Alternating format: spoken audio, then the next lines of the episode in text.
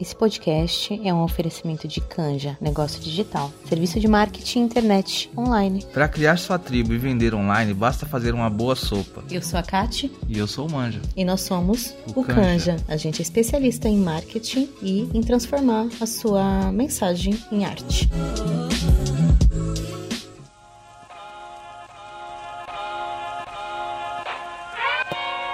Está começando mais um episódio do podcast Ressignificadas. Eu sou a Aline Lima e hoje a gente vai falar sobre consentimento, assédio e outras formas de violência contra a mulher. Bom, dia 25 de novembro é o Dia Internacional pela Eliminação da Violência contra Mulheres e Meninas. E, e, quando eu estava pensando sobre o que, que a gente podia conversar aqui no nosso podcast essa semana, eu achei extremamente necessário trazer esse tema. À medida em que eu estava pesquisando, né, estruturando aqui o que eu traria para vocês, eu me liguei numa conversa que eu tive com a minha mãe. A gente estava conversando sobre o meu primeiro namorado, né? Enfim, sobre como foi a nossa relação. E aí ela me perguntou, né? Ele já te bateu? Na hora eu fiquei um pouco nervosa, assim, né? Fiz, não, não, mãe, ele nunca me bateu. Ela tem certeza? Ele nunca te bateu? E aí alguns filmes foram passando, sabe, de cenas da nossa relação. E eu era muito nova, comecei a namorar acho que com 15 anos. E hoje, né, quando eu olho para esses filmes da, da nossa relação, eu identifico outras coisas que naquele momento eu nem enxergava. Eu respirei e falei assim: bom, bater depende muito do que você chama bater, né? Eu, eu, chamo violência de outras coisas. Imagina que alguém dá um murro na parede do lado do seu rosto, ele não te encostou, ele não bateu em você, mas esse murro com muita força, bem perto do seu rosto, ele tem um significado. Ele tem um significado que ele é físico, afinal, por pouco ele não pega em você. Mas ele também tem um significado que é simbólico. É, por pouco ele não pega em você, mas da próxima vez pode ser que ele pegue. E quando eu era menina e vivi isso e várias outras situações, eu não percebia, eu não parava para pensar, meu Deus, isso é violência ou não. Eu falava, nossa, mas esse é o jeito dele, ele é muito nervoso, mas também eu provoquei, né? Também eu falei tal frase, ou eu não fiz tal coisa, ou eu não falei de tal jeito. Eu sempre estava buscando algo que justificasse uma culpa que era minha e não da pessoa, né? E naquela época, eu já falei muito aqui, mas eu tinha muito esse perfil da salvadora. Para mim, eu tinha que salvar ele e outras pessoas. Então, as pessoas nunca tinham responsabilidade pelo que elas estavam fazendo. Era sempre eu a responsabilidade de apoiar a pessoa, de compreender a pessoa, de ajudar ela a mudar ou até mesmo de mudar ela, né? Olha que peso uma menina de 16 anos. E eu tô falando isso para vocês, gente, porque eu sei que a grande maioria das mulheres que estão escutando neste momento já passaram por situação assim. Não sei se é aos 15, ou aos 16, ou aos 30, ou aos 40, ou aos 50. A verdade é que não tem idade, né? Nós fomos socializadas assim. Ninguém chegou pra gente, infelizmente, e explicou pra gente que quando alguém dá um murro na parede do lado do nosso rosto, isso é violência e que não cabe a gente mudar essa pessoa, cabe a gente simplesmente sair dessa relação. Ninguém explicou pra gente que pra gente ser amada, a gente não precisa aceitar humilhação, controle, poder, ciúmes excessivo, destruição da nossa autoestima. Não, na verdade o combo que veio pra gente de relações é isso. Aceita, é assim, o importante é que ele gosta de você, se não for ele vai ser outro. E tudo isso, gente, faz com que a gente vá crescendo de um jeito doente.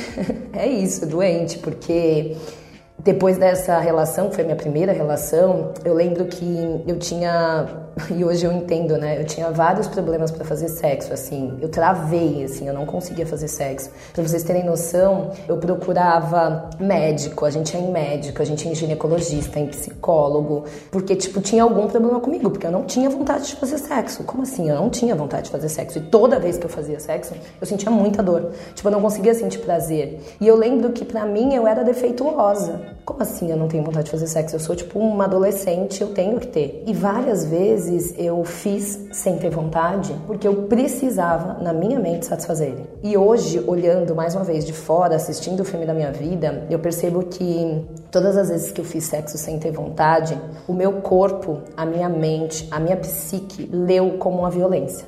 Porque estava doendo, porque eu não queria estar ali, porque não estava me fazendo bem, mas eu estava fazendo para agradar uma outra pessoa. E eu nunca pensei que isso pudesse me machucar. Mas olhando hoje para a forma como eu lido com as questões sexuais, para a forma como o meu corpo recebe o toque, eu percebo que desde lá, de antes deste momento, né, quando eu fui abusada na infância, quando várias coisas aconteceram comigo durante a minha adolescência, já estava ali marcado no meu corpo. Mas, como eu tinha um pensamento de que eu tinha que ser normal, de que eu tinha que sentir, eu tinha que transar, eu tinha que, percebe? Eu tinha que, eu tinha que, me deixava cada vez mais culpada. E eu fui levando isso, gente, para as minhas outras relações. Quantas vezes, né, depois, solteira, que eu pegava carona com alguém e aí essa pessoa vinha, né, ali, aqueles amassos, e eu falava, não, não quero, mas aí a pessoa, pô, mas a gente já tá aqui, pô, sabe aquela, aquele aquela aquela insistência desrespeitosa que faz com que você não consiga falar um não. Isso também é assédio, isso também é violência. Mas a gente não lê como violência, porque a gente fala, cara, mas também eu peguei carona. Putz, a gente tava ficando lá no, no barzinho, eu não quero transar agora. O cara mora lá no outro lado da cidade, veio me trazer, eu não vou dar para ele. Isso quando o cara não fala isso pra você, né?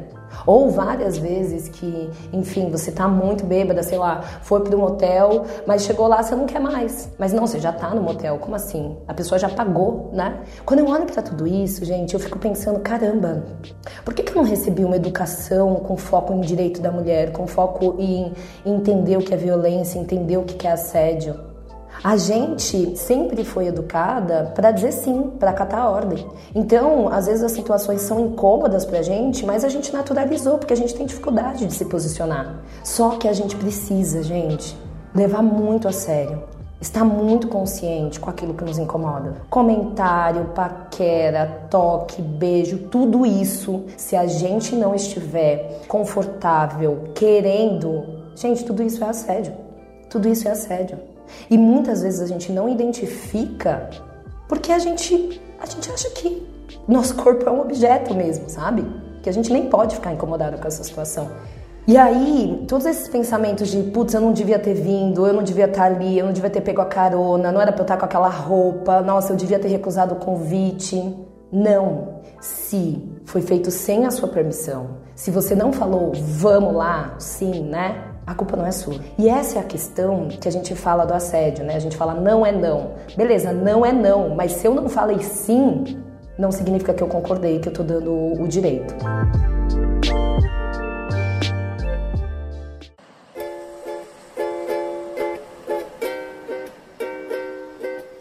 Eu queria aqui trazer, nesse momento, uma definição de assédio, né? Tem uma reportagem incrível, gente, no site das Minas. As Minas é um coletivo feminista maravilhoso, elas fazem reportagens incríveis, super educativas, profundas, e elas trazem uma definição, a origem, né, da palavra assédio. Segundo a, a reportagem, a palavra assédio vem de operações militares, onde o plano era cercar um território para dominar o lugar e as pessoas. Seria uma tática de cercar para reprimir e exercer poder. E aí, gente, não é à toa, né, que essa palavra é usada no nosso contexto, quando a gente fala de violência contra a mulher, para definir essas situações onde a gente se sente cercada, com medo, com insegurança. E aí, não necessariamente deve haver uma violência física para a gente se sentir cercada, com medo, com insegurança. Isso pode acontecer de várias formas: com palavras, com olhares, com contatos, pela internet, né? E tudo isso, gente, a gente não dá nome, mas eu, eu tenho certeza que várias vezes, desde menina, você passava na rua, um carro passava e falava alguma coisa para você, um, um, homem dentro de um carro, ou você passava em algum lugar que tinha vários homens e você escutava, né, várias coisas, e você se sentia mal. Eu lembro do meu corpo retrair quando isso acontecia, de eu falar, caramba, eu não devia ter vindo com essa roupa.